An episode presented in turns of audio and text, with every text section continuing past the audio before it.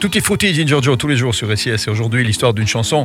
C'est donc un groupe anglais, un groupe anglais super connu, une chanson super connue qui, Bien sûr. nous as-tu dit, est peut-être, peut-être le plus grand groupe du monde. Bah, on va parler de Mick Jagger, de Keith Richards. Mhm. Donc voilà, on sait de qui on va parler. Alors il se trouve ce jour-là dans la maison de Keith, au petit matin, après avoir passé une nuit blanche.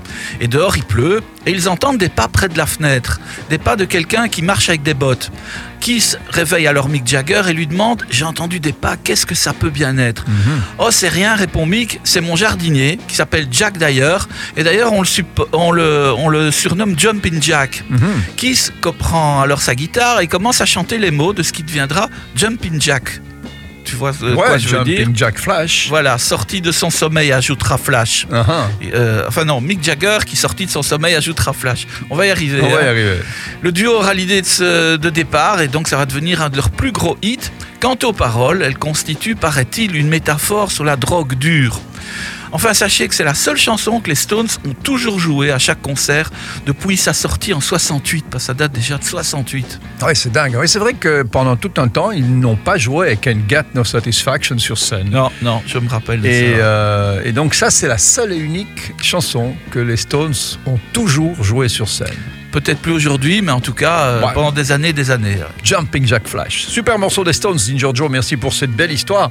On se retrouve très vite.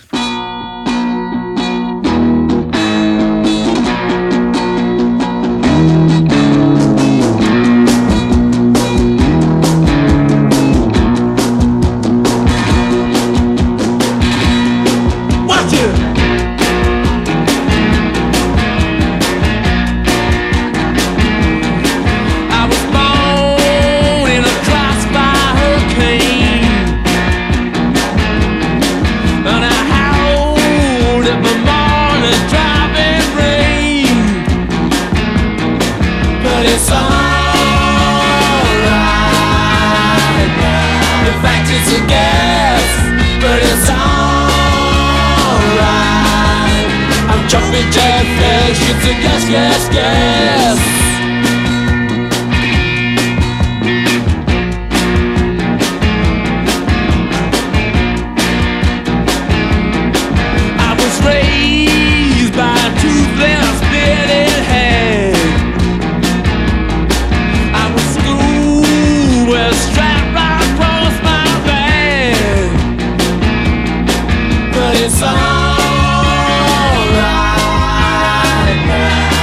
as it gets, but it's alright.